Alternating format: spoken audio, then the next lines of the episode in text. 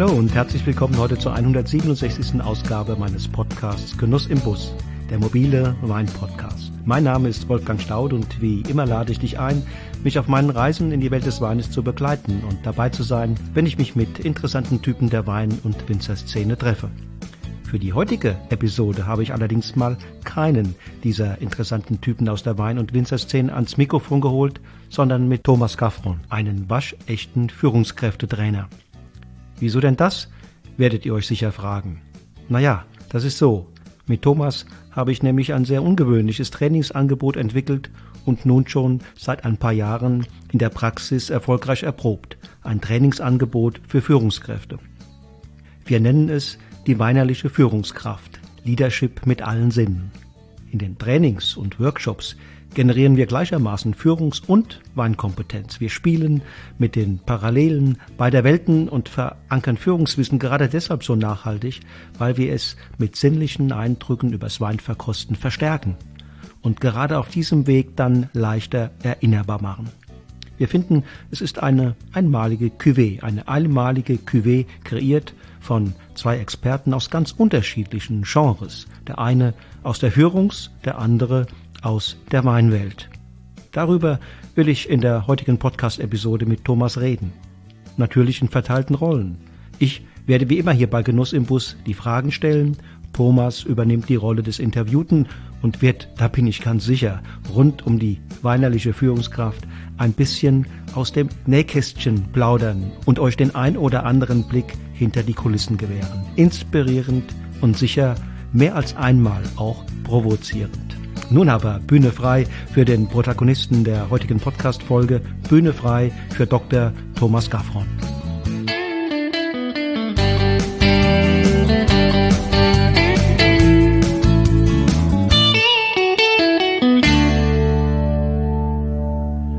So, hallo lieber Thomas. Ich freue mich, dass du heute bei Genuss im Bus hier bei mir im Podcast zu Gast bist. Und ähm, diesmal mit einem ganz besonderen Thema, einem Thema, das wir gemeinsam sozusagen aus der Taufe gehoben haben, die sogenannte weinerliche Führungskraft. Ähm, also einen schönen Gruß sende ich zu dir an die Bergstraße, lieber Thomas. Ja, ganz lieben Dank. Vielen Dank für die Einladung und ich bin sehr gespannt auf unser Gespräch, auch wenn ich ja im Grunde im Thema natürlich drin bin. Ja, ganz genau. Ähm, die weinerliche Führungskraft ähm, haben wir entwickelt als ähm, ein besonderes Training für Führungskräfte. Aber sag doch mal unseren Hörerinnen und Hörern, wie sind wir damals eigentlich auf diese Idee gekommen? Wie kam es dazu? Ja, du, das ist ja jetzt schon ein paar Jahre äh, her, aber wenn ich mich da richtig erinnere, äh, war das äh, ja so, dass wir beim Weintrinken festgestellt haben, dass die Begegnung mit Weinen und die Begegnung mit Mitarbeitern ähm, doch vielleicht mehr miteinander zu tun haben, als man auf den ersten Blick äh, glaubt. Also Beispiel, wir haben ja damals darüber gesprochen, wenn ich in der Lage bin, mich in Ruhe diesem Getränk mit weißer oder roter Farbe zu widmen, dann äh, kann ich Erkenntnisse sammeln, die ich vielleicht beim schnellen Abkippen äh, nicht sammle, weil ich einfach aufmerksamer, weil ich äh, äh, ja, genussvoller bin. Und das ist im übertragenen Sinne etwas, was man bei der Führung von Mitarbeitenden auch äh, feststellen kann. Wenn ich als Führungskraft Interesse an dem Gegenüber habe, dann erkenne ich doch automatisch Dinge, die mir so beim schnellen Vorübergehen äh, verborgen bleiben. Mhm. Und das ist schon eine Gemeinsamkeit, die wir damals entdeckt haben, die mich auch persönlich ein bisschen überrascht hat, ja, weil ich habe natürlich im Vorfeld auch über das Thema äh, nicht nachgedacht und so sind wir ja dann Schritt für Schritt äh, immer näher aus einer Weinlaune heraus dann zum ernsthaften Verheiraten bei der Themen gekommen. ja. und wir haben ja auch als ähm, Subheadline gewählt äh, den Slogan Leadership mit allen Sinnen. Ähm, das trifft es doch ganz gut, oder? Ja, das trifft es insofern ganz gut, weil äh, Mitarbeiterführung, für die ich ja nun äh, stehe, äh, im Wesentlichen doch auch äh, auf der einen Seite, ich will jetzt mal sagen, knallhartes Handwerk ist. Also äh, ich gehöre definitiv nicht zu den Führungskräftetrainern, die sagen, wenn ich es nur lang genug gemacht habe, dann kann ich das. Das ist sicherlich in den Köpfen vieler Führungskräfte zumindest implizit so äh, äh, verankert. Ähm, das ist aber auch einer der Gründe, warum das häufig in die Hose geht, zumindest wenn man die Mitarbeitenden fragt. Und so ist das, glaube ich, beim Wein ja erst recht. Also wenn ich in der Lage bin, meine eigenen Sinne zu schärfen und zuzulassen, dem Wein auf verschiedenen Ebenen zu begegnen, dann hat das nichts mit Esoterik oder mit, äh, äh was weiß ich, Räucherkerzenlyrik äh, zu tun, sondern dann ist das einfach das Zulassen über mehr Sinne und über mehr Kanäle Wahrnehmungen äh, mm. zu empfangen und zu verarbeiten. Und das ist beim Weintrinken super und das ist aber auch bei der Mitarbeiterführung ein Erfolgskriterium. Und insofern kann ich eigentlich beim Weintrinken meine Führungskompetenz trainieren, wenn du so willst. Verstehe. Das ist also im Grunde genommen ähm, mit der Sinnlichkeit, mit denen Weintrinker, Weingenießer normalerweise an ihr Liebstes im Glas herantreten, um es zu begreifen, um auch möglichst viel Genuss zu haben. Das ähm, hält Zugänge, Fähigkeiten, ähm, Sensibilitäten bereit, die auch einer Führungskraft helfen können im Umgang mit Führung und Mitarbeitern? Das ist so. Aber wieso jetzt ähm, der Begriff dann die weinerliche Führungskraft? Das hat ja was äh, Erklärungsbedürftiges und, und im Grunde genommen ja auch was Provokatives. Das ist eine Provokation. Das ist natürlich ein Wortspiel und äh, wir stellen fest, dass äh, das durch die Bank gut ankommt, dass aber auch teilweise die Stirn etwas in Falten gelegt wird, weil wer möchte schon eine weinerliche Führungskraft sein? Also äh, wir wollen ja in unseren Trainings keine Heulsusen produzieren, die weinerlich sind im eigentlichen Wortsinn, sondern wir streben ja an, das etwas andere Führungskräfte-Event auf die Beine zu stellen äh, super seriös und in jeder Pore ernsthaft, aber ernsthaft heißt nicht, dass das nicht auch angenehm, weinlaunig und auch lustig äh, sein darf. Und insofern äh, sage ich am Anfang unserer Trainings ja immer ganz gerne, wir möchten gerne weinerliche Führungskräfte produzieren, aber das sind dann genau die Führungskräfte, die alle Sinne geschärft haben, egal ob sie Wein konsumieren, das ist also ein Abfallprodukt, äh, wenn das noch hinten rausfällt. Ein sehr schönes Abfallprodukt, das man auch bei einem Business-Event sicherlich einsetzen kann, aber unsere Hauptzielgruppe äh, und unser Hauptziel ist es ja, die Führungskompetenz zu verbessern. Und mhm. ähm, insofern ist das natürlich eine Provokation, ein Augenzwinkern, äh, die weinerliche Führungskraft. Mhm. Also Menschen, also im Grunde genommen Führungskräfte, die dann im Ergebnis oder im Anschluss an unsere Trainings anders führen und möglicherweise auch dem Wein anders begegnen. Ne? Das äh, kann absolut. ja beides möglich sein. Abs absolut. Und äh, über allem steht, äh, ich will das mal so sloganartig formulieren, wirklich seriöse Wissensvermittlung kann extrem viel Spaß machen und kann auch in einem sehr angenehmen Ambiente stattfinden. Ich äh, war ja knapp 30 Jahre äh, Führungskraft in verschiedenen DAX- und MDAX-Unternehmen und habe da, wenn man es ein bisschen flapsig formuliert, jedes Führungskräftetraining als Teilnehmer äh, mitgenommen und genossen. Und da gibt es viele tolle Veranstaltungen, das ist überhaupt keine Frage, aber irgendwann hat man mehr oder weniger alles gesehen und die Motivation äh, für die weinerliche Führungskraft ist, dass es hier sich wirklich, kannst du noch mal betonen, nicht um Kabarett oder um irgendeinen Comedy-Abend handelt, sondern das ist seriöse Wissensvermittlung, äh, aber der etwas anderen Art. Ähm, und wir kriegen ja das Feedback, was mich sehr, sehr, sehr freut, äh, dass das ein extrem moderner Ansatz ist in einem Setup, das es bisher so nicht gab. Ja, und du erinnerst dich, Wolfgang, vor der allerersten Veranstaltung, wir haben ja nun an das äh, Konzept geglaubt, oh Wunder, sonst äh, würden wir es ja nicht mhm. propagieren. Ähm, so ein bisschen feucht, feuchte Hände hatten wir schon. Also ich kann das für meinen Teil äh, definitiv sagen. Mir mangelt es da nicht an Selbstbewusstsein, aber als wir dann den ersten Abend vor uns hatten, habe ich gedacht, uiuiui, hoffentlich wird das gut gehen und hoffentlich werden die Teilnehmer verstehen, was der tiefere Sinn von dem Ganzen ist und es ist atemberaubend, wie gut das gelungen mhm. ist. Also das darf ich mal bei aller mhm. Selbstkritik, die man ja dann auch immer haben muss nach jeder Veranstaltung, darf ich das so sagen. Mhm. Wir haben uns ja natürlich von Anfang an mit äh, dem Angebot an Führungskräfte ähm, ausgerichtet. Das war unsere von Anfang an die ähm, gewünschte Zielgruppe, logischerweise sogar, kann man sagen.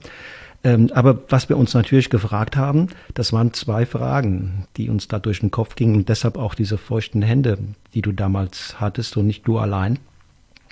Einmal meines Erachtens die erste Frage, sind denn Führungskräfte überhaupt für das Thema Wein empfänglich? Weil das scheint mir ja eine Grundvoraussetzung zu sein, um sich dann auch für unser Trainingsangebot überhaupt zu interessieren.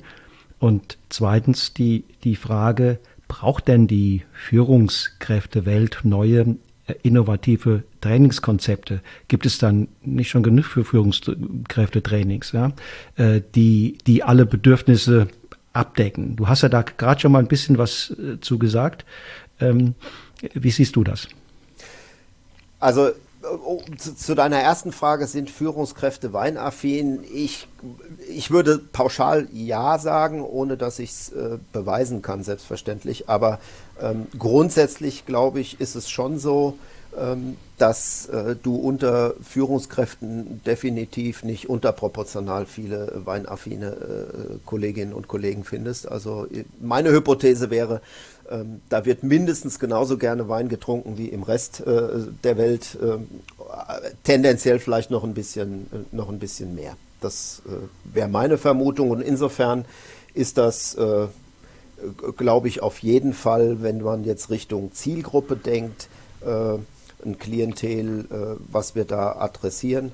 Und äh, man muss auch überhaupt kein Weinkenner sein, ähm, man muss auch kein äh, Weingourmet sein, man muss eigentlich in die Trainings lediglich mitbringen, äh, ich lasse mich da mal drauf ein äh, und es fällt auch überhaupt nicht auf, wie du ja weißt. Und ich bin ja im Vergleich zu dir nun auch eher ein Weinlaie, wenn ich mich auch schon auf manchen Themen inzwischen äh, ganz wohl fühle, äh, auch beim Wein. Aber im Vergleich zu dir bin ich ja nun auch ein, ein, Amateur, muss man sagen, in dem Thema Wein. Und deswegen passt das ja auch so gut, wenn wir das zusammen machen.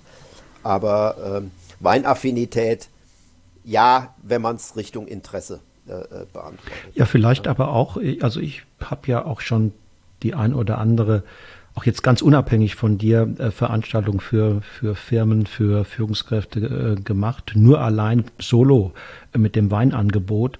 Und da tauchte doch immer wieder auch das Thema auf, ja, muss fit sein für, für äh, Geschäftsessen, für den gemeinsamen Smalltalk. Ähm, ja, da haben wir schon die Führungskräfte das Gefühl gegeben, dass dass sie ähm, nicht nur gerne Wein trinken, sondern dass, auch, dass das auch in ihrem Business-Alltag durchaus von einer gewissen Relevanz ist, wenn man sich da zumindestens äh, was die Grundzüge anbelangt, auch äh, gut und sicher auf dem Parkett fühlt.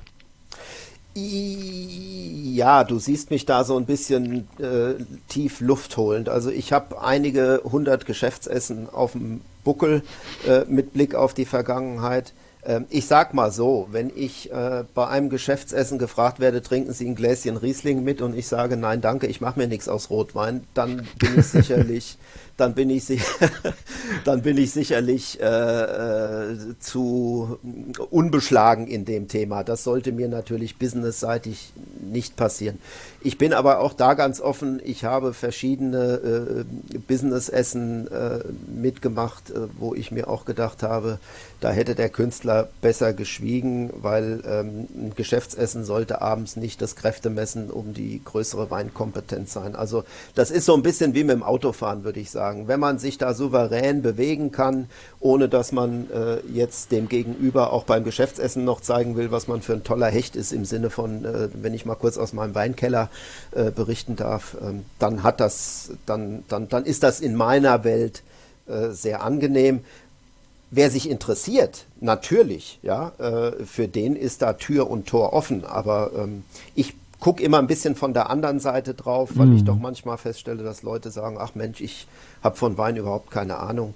Das ist fürs Training nicht so entscheidend, das ist aber auch, um abends im Business äh, einen schlanken Fuß zu machen, ähm, ist man da relativ schnell auf, auf Ballhöhe, wenn man da mhm. bei uns war. Ja, ähm. Aber jedenfalls kriegt unser Trainingsangebot natürlich durch die Verknüpfung von den beiden Welten Wein und, und Führung eine ganz ja. besonders attraktive Schlagseite, so würde ich es mal formulieren. Ähm, und hebt sich insofern ja deutlich ab von ja, alles andere, was wir so an Trainingskonzepten kennen.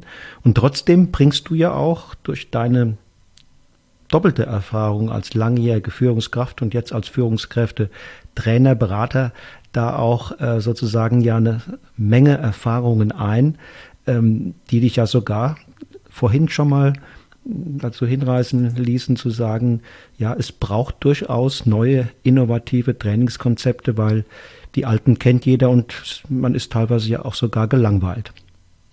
Also ich kann da in der Ich-Form definitiv sprechen und das sage ich in voller Dankbarkeit bezogen auf alles, was die Firmen, in denen ich äh, unterwegs war, in mich investiert haben. Das war alles äh, toll und klasse.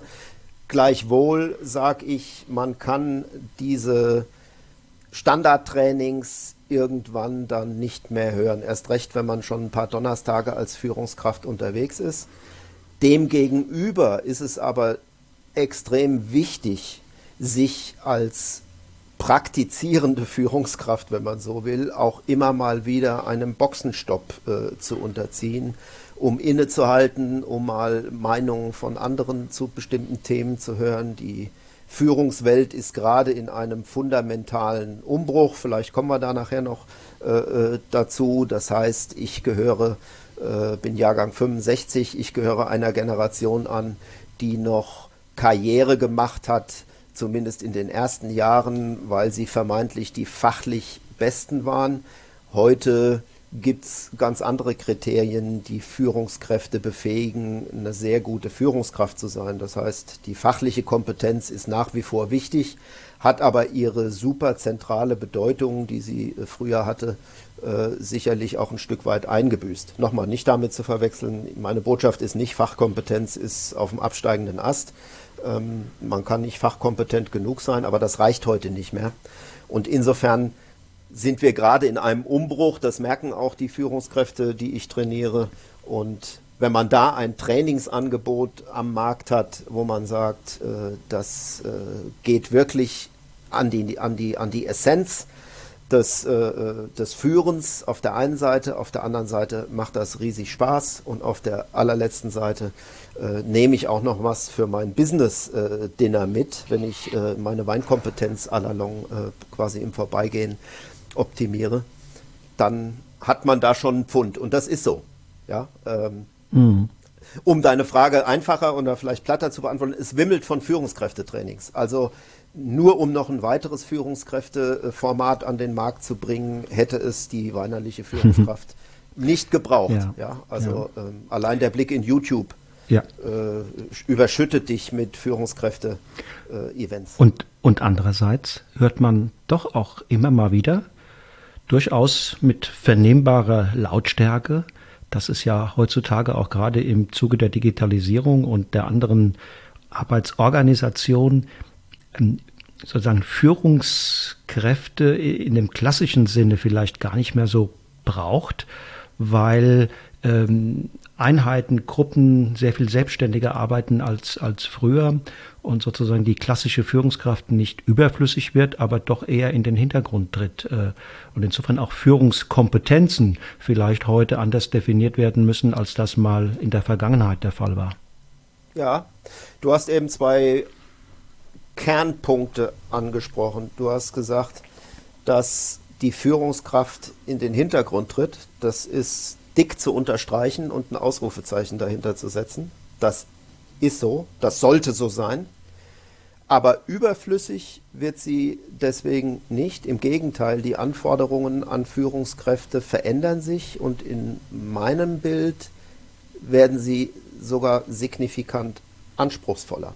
Also nur weil ich den Fußballtrainer im Champions League-Finale nicht auf dem Platz sehe, weil er hoffentlich auf der Bank sitzt äh, und man ihn nicht sieht, ja, denn es geht um die Spieler auf dem Platz, ähm, ist der Trainer deswegen nicht überflüssig. Das ist jetzt ein Beispiel, was ab einem bestimmten Punkt natürlich auch zu hinken anfängt, aber wenn man mal in dieser Analogie bleibt, ähm, dass äh, die Mannschaftsaufstellung in Unternehmen wird viel erfolgskritischer, als es früher der Fall war. Das heißt, die Anforderungen an die Führungskraft verändern sich und nur weil man mich als Führungskraft nicht mehr vor der Mannschaft sieht, die den Karren zieht, wenn man das mal bildlich vereinfacht so formulieren will, ähm, wird meine Rolle und meine Bedeutung und meine Wichtigkeit fürs Unternehmen deswegen nicht geringer. Mhm. Die wird nur völlig anders. Und das, das müssen Führungskräfte heute erst akzeptieren. Ich habe auch vereinzelt Führungskräfte, die sagen, das mag so sein, aber für die letzten sieben, acht Jahre meines Schaffens äh, mache ich das nicht. Das ist nicht mein Stil. Die scheitern regelmäßig, weil die nachrückenden Generationen in den Unternehmen, Schlagwort Generation Z, die sind völlig anders sozialisiert als wir beide, Wolfgang. Nicht besser und nicht schlechter, völlig anders. Und da bringt es nichts, wenn ich als grauhaarige Führungskraft, die ich auch war, äh, dann sage, und weil das euer alter Häuptling äh, seit 20 Jahren so macht, machen wir das jetzt weiter so. Du musst immer heute auch Mehrheiten finden. Das war sicherlich früher auch so, aber du musst heute insbesondere überzeugen und musst äh, äh überzeugte Mitarbeitende haben, damit das vorangeht. Ne? Das heißt nicht, dass man sich prostituiert als Führungskraft. Das wird oft auch gerne missverstanden. Äh, aber das heißt, dass ich äh, anders führen muss als noch vor 20 oder 30 Jahren. Alex. Verstehe, ja, ja, ja. Aber Thomas, jetzt mal, jetzt mal Butter bei die Fische. Jetzt ähm, warten sicherlich die, die Hörerinnen und Hörer darauf, dass wir auch mal sagen, Mensch, wie, wie wirken denn diese Parallelwelten Wein und Führung zusammen? Wie kriegt ihr denn bei so einem Training da sozusagen ein Gefühl, ähm, dass das auch zusammenhängt, dass man da voneinander lernen kann?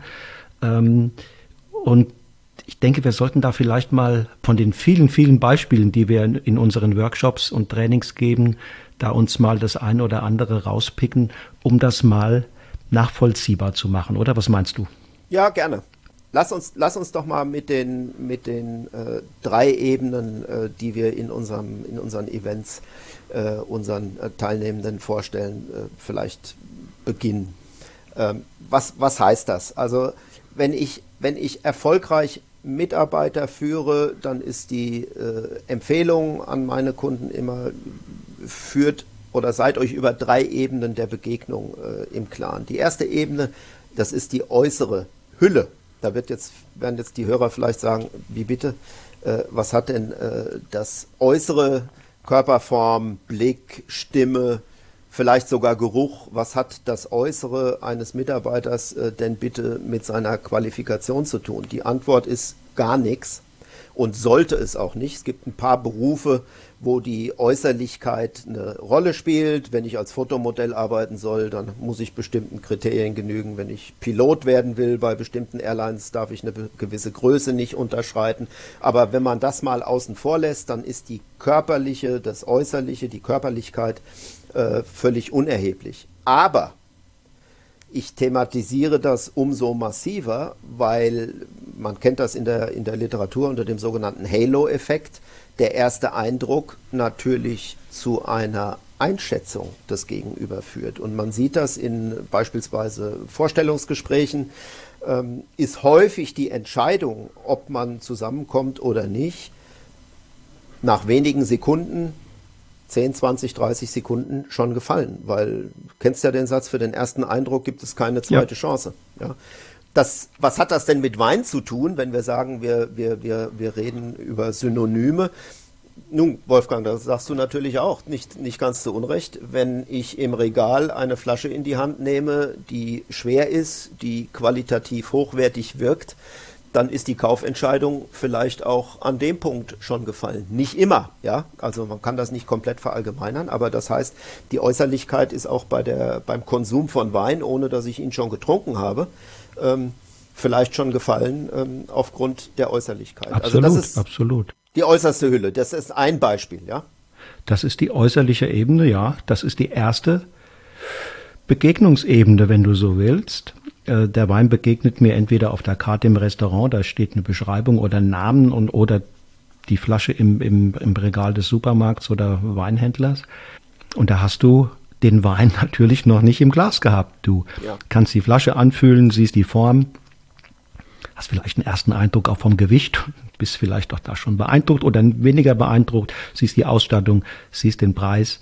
Äh, das erweckt natürlich Erwartungen. Du hast vielleicht erste Hoffnungen oder Befürchtungen, wie das Ganze sich im Glas entwickelt, aber mehr im Grunde noch nicht. Und dann kannst du natürlich, das gehört auch auf dieser Ebene der äußerlichen Begegnung meines Erachtens der Blick, der mehr oder weniger informierte Blick aufs Etikett, dann mit Hinweisen auf den Weintyp, weiß oder rot oder still oder schäumend. Du siehst den Jahrgang, Rebsorte, Produzent, Herkunft etc.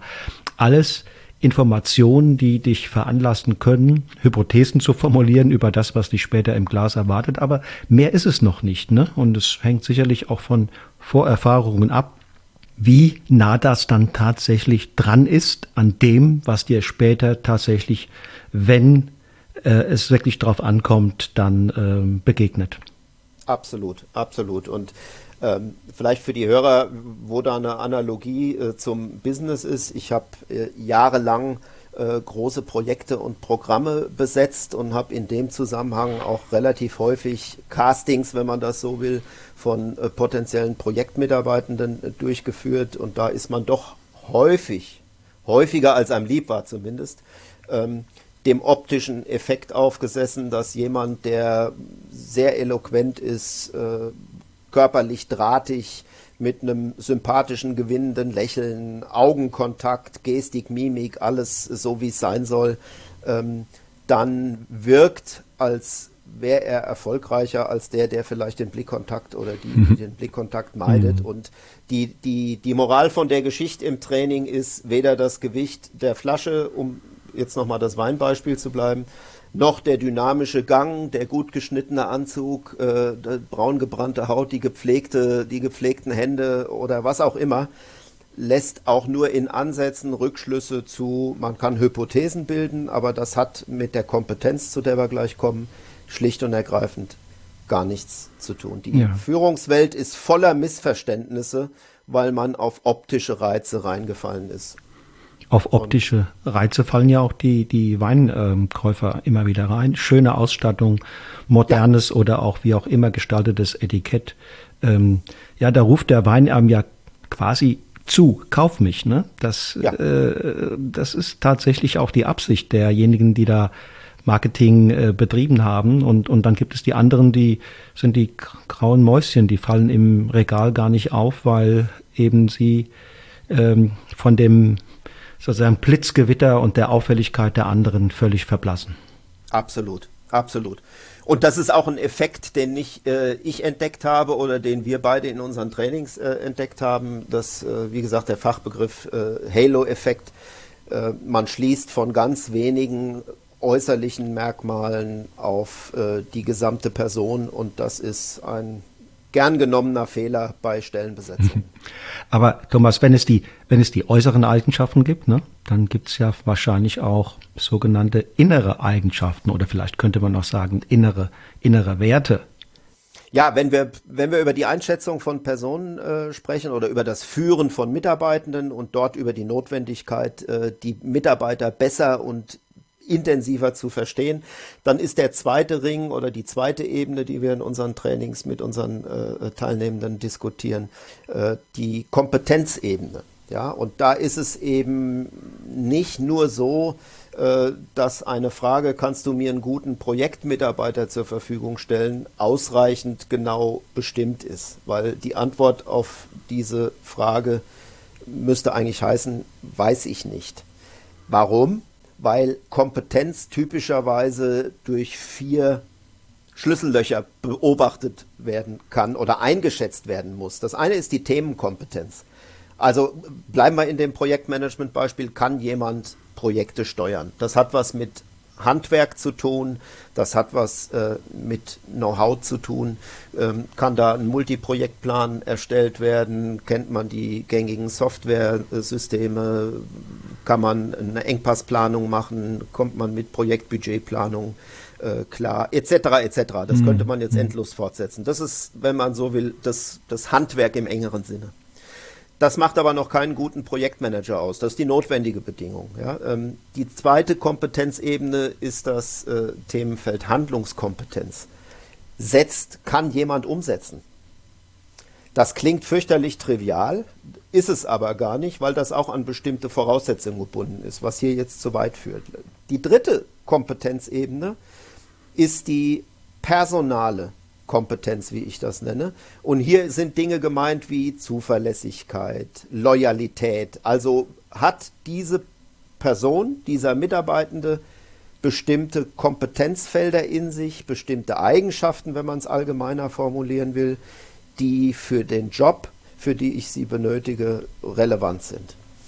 Und die vierte, das vierte und letzte äh, Kompetenzfeld, das ist für die Rolle des Projektleiters extrem äh, wichtig, das ist die soziale Kompetenz. Also kann jemand mit Menschen umgehen? Ist jemand risikotolerant und risikobereit? Kann jemand Konflikte, fachliche Konflikte, äh, äh, aushalten. Mhm, ja, also mhm. es, es, geht hier nicht darum, sozialkompetent heißt nicht, äh, die Person ist zu allen nett. Ja. Nett sein ist schön, ist aber im äh, Businessleben jetzt nicht hinreichend. Ja, das ist die notwendige Bedingung, um in einem Team anzukommen. Aber ich muss auch in der Lage sein, fachlich äh, einen Konflikt einzugehen, bei meiner Meinung begründet auch mal bleiben zu können, aber auch dann zur rechten Zeit einen Kompromiss eingehen zu können. Das ist die soziale Kompetenz. So, das heißt, wenn ich mir als Trainer vom Spielfeldrand, äh, um in unserem Fußballbeispiel äh, mhm. nochmal zu mhm. bleiben, ähm, das Spiel angucke, dann sollte ich natürlich wissen, wer aus meinem Team hat welche Talente und für welche Aufgabe auf dem Spielfeld äh, benötige ich auch und möchte ich diesen Mitarbeitenden dann auch einsetzen. Und wenn ich das weiß, ja, so wie ich einen Manuel Neuer nicht äh, ins Mittelfeld stelle, sondern ins Tor, weil er da die größten Talente hat, wenn er dann im Tor steht, sollte ich ihn nach Möglichkeit in Ruhe lassen. Und das ist wieder in Analogie das, was ich dir vorhin oder was wir vorhin besprochen haben. Ich muss die Mitarbeitenden viel besser kennen als früher, um sie dann viel mehr in Ruhe zu lassen als früher. Mhm. So, wird, so wird ein Schuh draus und das trainieren wir in diesem Beispiel, wie ich es eben beschrieben ja, habe. Ja. Und wenn ich das jetzt quasi in die Weinwelt übersetze, dann wird aus deinem Begriff Kompetenz in meiner Welt der Begriff Stilistik. Ja, ist nicht eins zu eins deckungsgleich, aber im Grunde genommen sehr, sehr ähnlich. Wir bewegen uns da quasi jetzt von der, von der reinen Äußerlichkeit, von der Begegnung in der Flasche mit dem Wein. Jetzt ist es die Begegnung mit dem Wein im Glas. Das heißt, ich habe jetzt die Möglichkeit, seine optische Performance, seine Aromatik, seinen Geschmack, so wie er sich anfühlt, also die Haptik, ähm, sein Temperament tatsächlich in Nase, Gaumen und auch optisch zu erleben und bekomme insofern einen Eindruck von seiner Stilistik und im Grunde genommen auch von seinen Kompetenzen im Hinblick auf bestimmte Einsätze, die er hat. Ja. ja. Also ich kann einen ähm, aromatischen Wein wie den Muscatella zum Beispiel wunderbar zu Speisen einsetzen, wo ich äh, zum Beispiel Orange finde, Orangen ähm, äh, im, im Salat habe. Ähm, ich kann einen, einen Wein mit einer super smarten, weichen, cremigen Haptik einfach auch, auch Menschen anbieten, die, die ansonsten gegenüber so etwas raueren, tanninbetonteren Wein eher, eher äh, ablehnend gegenüberstehen. Ähm, ich kann also, wenn ich diese, diese stilistische Performance eines Weines en Detail kenne, ähm, sehr genaue Rückschlüsse darauf ziehen, wo, zu welchen Anlässen, vom Aperitif bis zum Dessert, von der Terrasse bis hin zum, zum Buchlesen am Kamin einfach eine Entscheidung treffen, wo setze ich ihn besser ein und wo lasse ich die Finger äh, davon. Und insofern hat das letztlich auch was mit, mit Kompetenz meines Erachtens zu tun. Mhm. Mhm. Ja, absolut.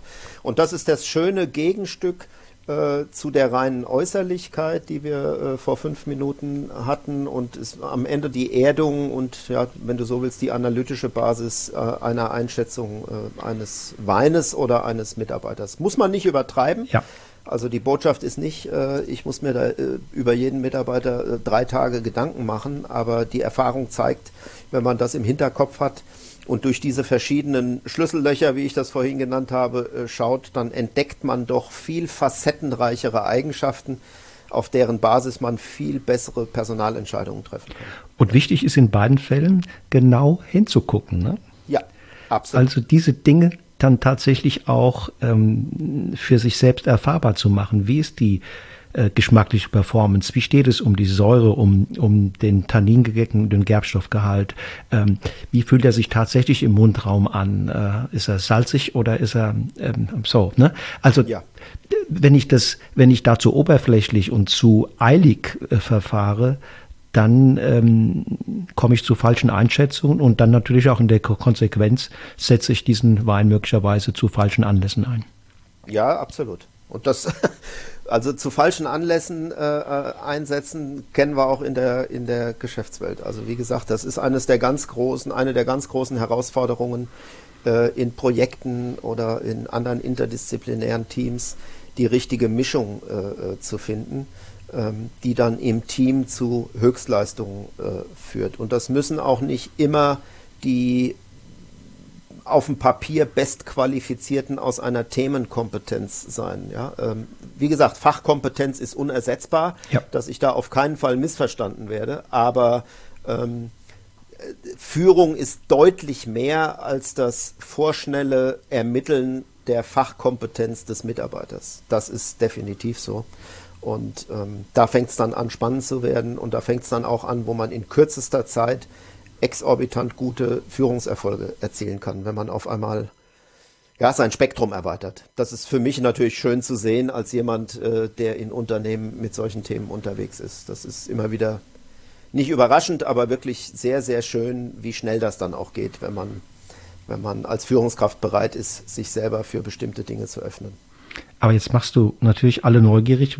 Um was handelt es sich auf dieser dritten, auf dieser letzten Ebene?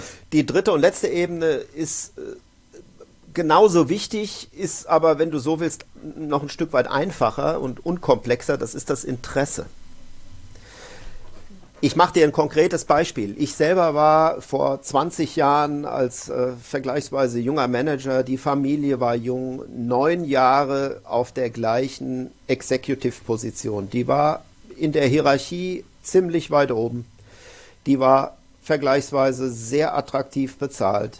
Ich hatte eine fantastische Assistentin. Ich hatte ein tolles Team. Also alles war gut. Und ich war, da ich den Job inzwischen neun Jahre gemacht habe, auch kompetent. Ja, mhm. also was will man anderes über sich selbst sagen, aber ähm, das war definitiv so. So, ich habe aber das Interesse verloren, diesen Job nochmal neun Jahre zu machen. Irgendwann kommst du an den Punkt, wo du zwar vermeintlich hervorragend geeignet bist, aber aus nachvollziehbaren oder vielleicht auch nicht nachvollziehbaren Gründen, das spielt aber überhaupt keine Rolle, wenn der Protagonist das Interesse verliert. Weil, die, weil der Vorgesetzte vielleicht nicht mehr passt, weil man sagt, ich habe das jetzt so lange gemacht, ich will in meinem Berufsleben auch noch mal was anderes machen, weil man den Eindruck hat, ich habe den Bereich jetzt auf so solide Füße gestellt, jetzt darf das auch mal ein anderer tun, warum auch immer, ja, ähm, dann muss man als Führungskraft handeln. Also es bringt nichts, Kompetenzen zu haben, wenn man aus welchen Gründen auch nicht bereit ist oder fähig ist, sie einzubringen. Mhm. Und das klingt mhm. erstmal total trivial. Das ist aber heute der Schlüssel zu ganz vielen Performance-Defiziten in Organisationen. Ähm, und im Übrigen ist das auch der, der Schlüssel, warum auch da in Projekten relativ viele oder auch in Linienbesetzungen äh, Fehlbesetzungen äh, passieren. Die Tatsache, dass jemand etwas kann und vielleicht sogar super kann, ist noch lange nicht äh, hinreichend dafür, dass er das auch will. Spielt da auch Motivation eine Rolle? Da spielt Motivation eine ganz große Rolle. Und jetzt werden vielleicht manche Hörer sagen, na, was erzählt er uns denn da, der Gaffron? Also da frage ich den Beteiligten. Es wird doch keiner so verrückt sein und irgendetwas tun, was er im Innersten seines Herzens nicht will. Da würde ich sagen, Einspruch, euer Ehren. Ähm, das ist natürlich äh, auf den ersten Blick völlig plausibel, dieses Argument, was ich jetzt selber hier konstruiert habe. Aber auf den zweiten Blick sieht die Praxis häufig anders aus. Es wimmelt von Stellenbesetzungen, wo Leute sagen, eigentlich habe ich keinen Bock mehr. Aber ich habe hier ein ganz attraktives Gehalt und irgendwie jetzt was Neues zu suchen, das ist mir jetzt auch im Moment äh, zu äh, anstrengend. Ja? Mhm. Ähm, mhm. Das heißt, da, dafür werde ich als Führungskraft bezahlt. Nicht um jetzt hinter jedem Stein irgendwo einen äh, desinteressierten Mitarbeiter zu entdecken. Wir, wir wollen hier keine Probleme schaffen, wo keine sind. Aber ich werde als Führungskraft auch dafür bezahlt, nicht nur auf die Kompetenz zu gucken meiner Leute. Ja, da gucke ich, kann er das, kann sie das, ähm, sondern auch dahin zu gucken, will er das wirklich? Mhm. Ja, und ich kann ja Dinge aus verschiedenen Motivationen wollen weil ich das Geld brauche oder weil ich intrinsisch, wie man so schön sagt, äh, von etwas überzeugt bin. Oder, oder, oder. Ja, das führt jetzt hier auch zu weit. Auch da gibt es wieder verschiedene Optionen, da reinzugucken. Und auch hier geht es nicht um eine Verwissenschaftlichung von Selbstverständlichkeiten des Alltags, sondern hier geht es schlicht und ergreifend darum, ähm, Führungskräften Brillen aufzusetzen, mhm. die sie in der Praxis viel schneller als äh, vielleicht gestern noch äh, versetzen ihre Situation, in der sie führen, besser zu verstehen. Und wenn das geschafft ist, dann geht es voran. Ja, und dann ähm, geht es natürlich weiter, ne? weil wenn du erkannt hast, zum Beispiel, da fehlt die Motivation oder der hat Grunde genommen mangelt es mittlerweile an Interesse an der Tätigkeit, dann ist das ja die eine. Du hast die Brille äh, scharf gestellt, aber dann geht es ja darum zu gucken, was machen wir jetzt. Ne? Also äh, schaffen wir neue Möglichkeiten, diesen Kerl zu ähm, oder diese, diese Mitarbeiterin zu motivieren. Ja. Oder machen wir ihm ihnen ein anderes Angebot oder, oder machen wir, äh, trennen wir uns, ne? Oder? Absolut. Absolut. Also was, was, was selten passiert, was aber äh, häufig der Grund für Demotivation ist, äh, dass man sagt, also ich habe hier einen, äh, eine Top- Kraft, äh, hochkompetent, wohin das Auge reicht und auch hoch interessiert, ja, also auch motiviert. Wenn diese Person allerdings im Zeitverlauf überhaupt nicht mehr mit ihresgleichen zusammenarbeitet, das heißt, ich äh, habe einen absoluten Top-Experten, ob männlich oder weiblich, völlig egal, ähm, und setze ihn in eine Gruppe von Einäugigen, wenn ich das mal flapsig so ein bisschen formulieren darf, dann ist das in seltenen Fällen auch ein Treiber für Demotivation, weil typischerweise hochkompetente Experten es auch durchaus schätzen, mit ihresgleichen zusammenzuarbeiten. Mhm. Ja, ähm, und also das ist nur eines von ganz, ganz vielen Beispielen, die man dann in den äh, äh Trainings äh, wunderbar mit den Führungskräften ähm, trainieren kann. Und da ist eben dieser Maestro-Ansatz, entlang dem ich das tue und den wir ja auch in unseren äh, äh Events äh, der weinerlichen Führungskraft propagieren. Ähm, hat man ein wunderbares Gerüst, so wie wir jetzt an unserem Beispiel eben diese drei Ebenen mal beschrieben haben, hat man ein wunderbares Gerüst, entlang dem man sich äh, dann dem Thema nähern kann. Mhm. Und dann kann man sich gar nicht, das weißt du ja auch aus unseren Events, kann man sich gar nicht gegen Erkenntnisgewinn äh, wehren. Ja? ja und, ja. und die Erkenntnisse hat ja der Weintrinker und, und, und die Führungskraft und nicht wir. Ja, also das ist mir auch ganz wichtig, auch in unseren Events, dass die Erkenntnisse immer nur äh, der Betroffene hat. Also wir gehören oder ich gehöre nicht zu den Trainern, die einem sagen, wie man es denn dann zu finden hat. Ähm, das muss natürlich jeder selber mhm. für sich mhm. entscheiden. Klar, jetzt fragt man sich, wo liegt da die Parallelität ähm, von deiner dritten Ebene, die du mal mit der Headline Interesse bezeichnet hast, äh, zu meiner dritten Ebene, die ich in meiner Welt ähm, als Qualitätsebene bezeichne. Mhm. Wir hatten vorhin sozusagen die zweite Ebene war schon die Begegnungsebene, aber das war noch eine sehr unmittelbar sinnliche Begegnungsebene, wo man dann Farbe, ähm, Geruch und Geschmack erkennt. Das geht sehr unmittelbar, wenn man eine gewisse Aufmerksamkeit mitbringt. Jetzt auf dieser dritten Ebene, da begegnen, da bewegen wir uns doch noch mal deutlich tiefer und es wird ein Stück weit auch geheimnisvoller und deswegen passt auch durchaus der Begriff Interesse, weil hier tatsächlich auf dieser Ebene dann viele aussteigen ja, und kein Interesse mehr haben, sozusagen hier große Erkenntnisanstrengungen bei der Begegnung ja. zu unternehmen, sondern denen reicht die beiden ersten Ebenen. Ja. Worum geht es hier? Es geht hier einmal um die Ästhetik eines, eines Weins. Da geht es um Begriffe wie Eleganz, Komplexität, Finesse, aber auch Balance, Harmonie. Ähm, wie ist das Zusammenspiel all dieser stilistischen Elemente, die wir auf der zweiten Ebene gefunden haben? Wie spielt das auf einer tieferen oder auch höheren Ebene, je nachdem, wie man es sieht, äh, zusammen? Natürlich hat jeder auch ein undrückliches Gefühl, ob das balanciert ist oder nicht. Äh, Zumindest fallen da Extreme schnell jedem auf. Wenn der Wein zu süß oder zu sauer ist, ähm, dann merkt man das. Äh, das sind aber nur die extremen Ausprägungen, die leicht äh, erkennbar sind. Wenn es um feinere Details geht, wird es da schon ähm, subtiler. Ähm, zweiter Begriff ist hier die, der Begriff der Identität. Hat der Wein Heimat, hat er Ursprung, ist er sozusagen kulturell in einem bestimmten Gebiet verwurzelt, hat er Herkunft, andere sagen auch, hat er Terroir-Charakter. Ja, das ist ja etwas, was man auf den ersten Blick so nicht erkennt. Da muss man sozusagen den Wein nicht nur gut studieren, wenn man ihn im Glas hat, sondern man muss auch etwas über seine Heimat wissen, wie es in der Region zugeht, wie das Klima ist, wie die Böden sind, was es da für eine für eine ähm, Tradition auch der Weinbereitung gibt. All das muss man ja abgleichen mit dem, was man im Glas hat, um dann zu sagen, ja, der hat Ursprungsidentität. Mhm. Anderer Begriff ist hier, der auffällt, hat er Entwicklungspotenzial. Ja, wie ich begegne ihm, ihm hier und jetzt, aber ist es ein Wein, der auch Zukunft hat, der auch in fünf, in zehn, vielleicht in 20 Jahren noch perfekt oder vielleicht sogar besser performt? Äh, auch das interessiert Menschen, die dann tatsächlich auf dieser dritten Ebene detektivisch und auch interessiert unterwegs sind. Die wollen das wissen.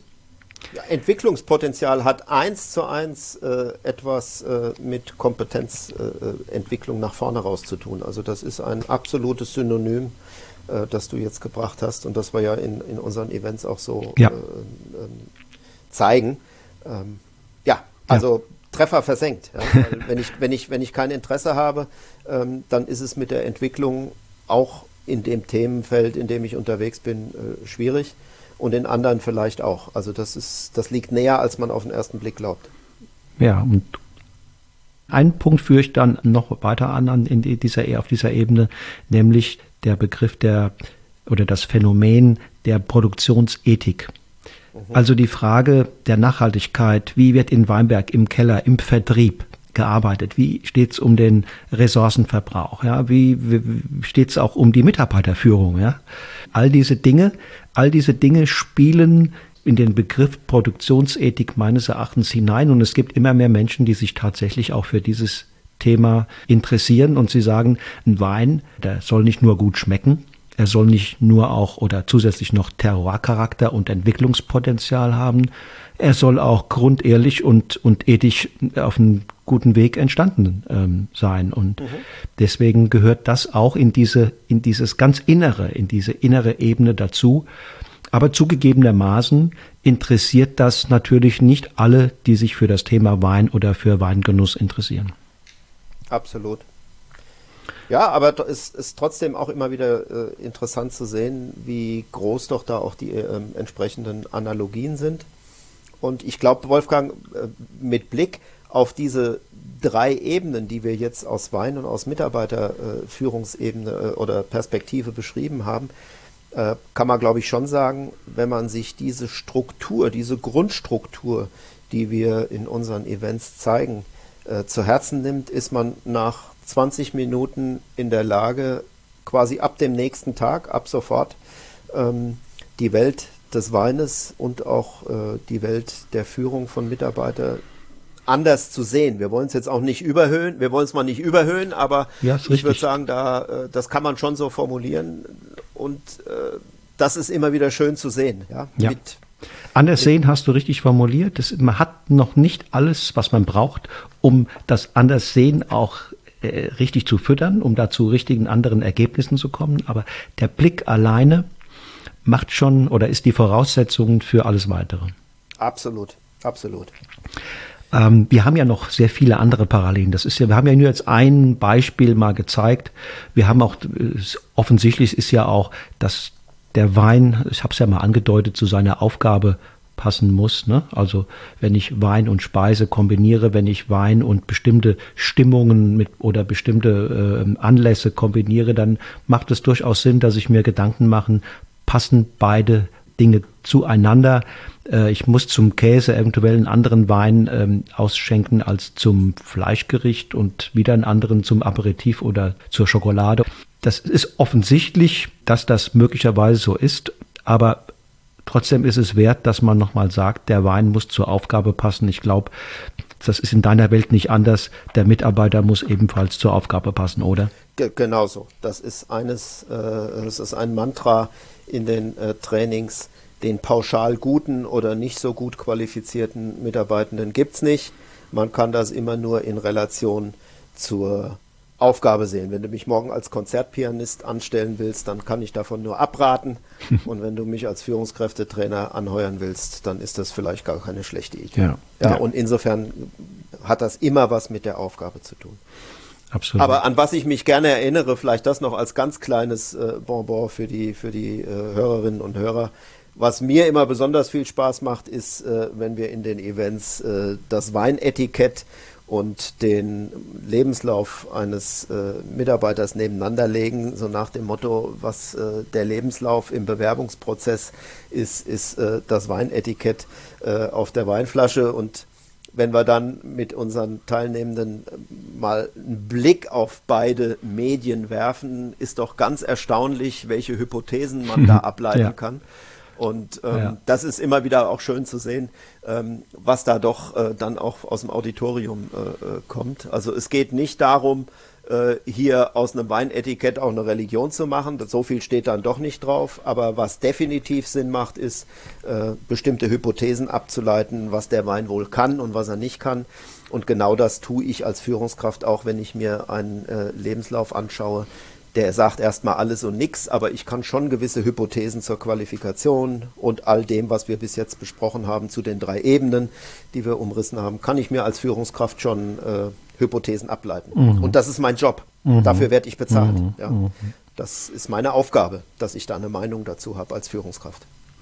Ja, und es gibt, wie gesagt, viele weitere äh, Parallelitäten. Äh, wir reden dann noch über Rahmenbedingungen, über Performance und viele andere Dinge.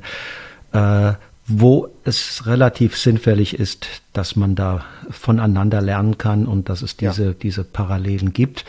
Nun aber äh, erfährt man das ja am besten, wenn man tatsächlich mal dabei ist, ne? Ähm, bei unseren, bei unseren Events und wir haben ja verschiedene Formate. Thomas, würdest du vielleicht da nochmal einen kleinen Überblick geben, was wir wie anbieten und äh, vielleicht sogar auch mal an einem Beispiel, dass man mal erfährt, ja, sagen wir mal, wie läuft denn so ein, so ein bestimmtes Event dann ab? Vielleicht kannst du das den Hörerinnen und Hörern da mal auch schmackhaft machen. Ja, was machen wir? wir haben, ich würde mal sagen, äh, wir, wir haben, glaube ich, so drei grundsätzliche äh, Formate, möchte ich das mal nennen.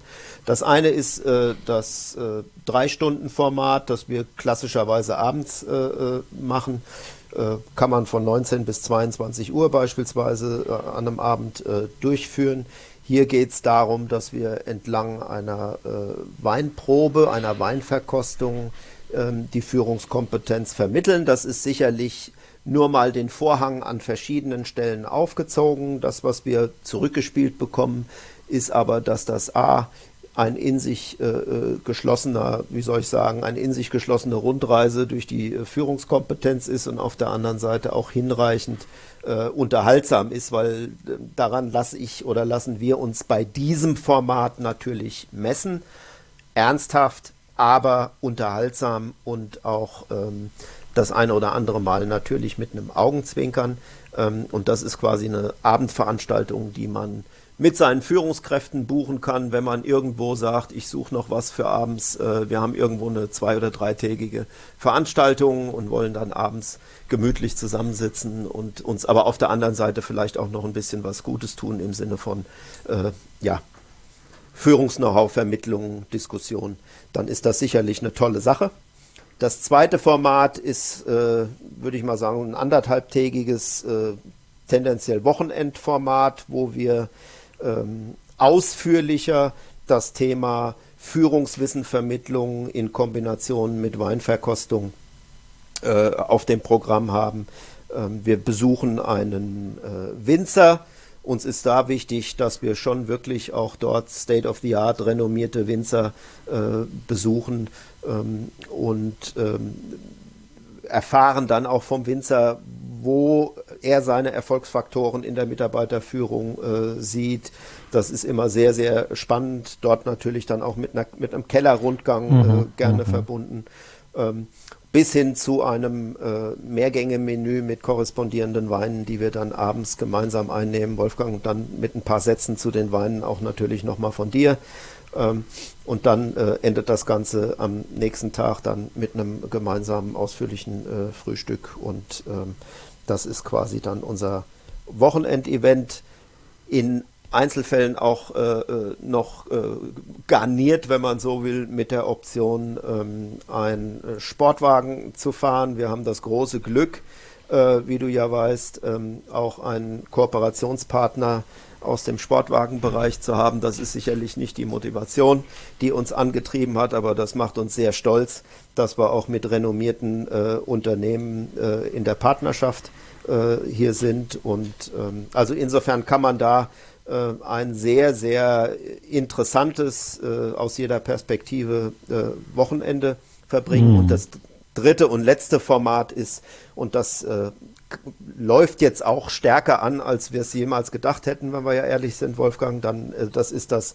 individuelle Kunden äh, fokussierte Event. Wir arbeiten inzwischen mit Unternehmen zusammen, die sagen, das Konzept finden wir so interessant, dass wir äh, gemeinsam mit euch eine äh, maßgeschneiderte, auf unser Unternehmen maßgeschneiderte Veranstaltung designen wollen. Und dafür stehen wir natürlich auch sehr, sehr gerne ähm, zur Verfügung. Ja, genau so ist es, Thomas. Es gibt hin und wieder, in der Regel nicht öfters als zwei, dreimal im Jahr, bieten wir noch ähm, offene äh, Veranstaltungen an. Das geben wir dann aber rechtzeitig auch auf unserer Webseite, die nichts anderes heißt als die weinerliche Führungskraft.com. Da kann man das erfahren. Ähm, ihr als, als meine Genuss im Bushörer werdet sicherlich auch in meinem Newsletter äh, davon ähm, erfahren können.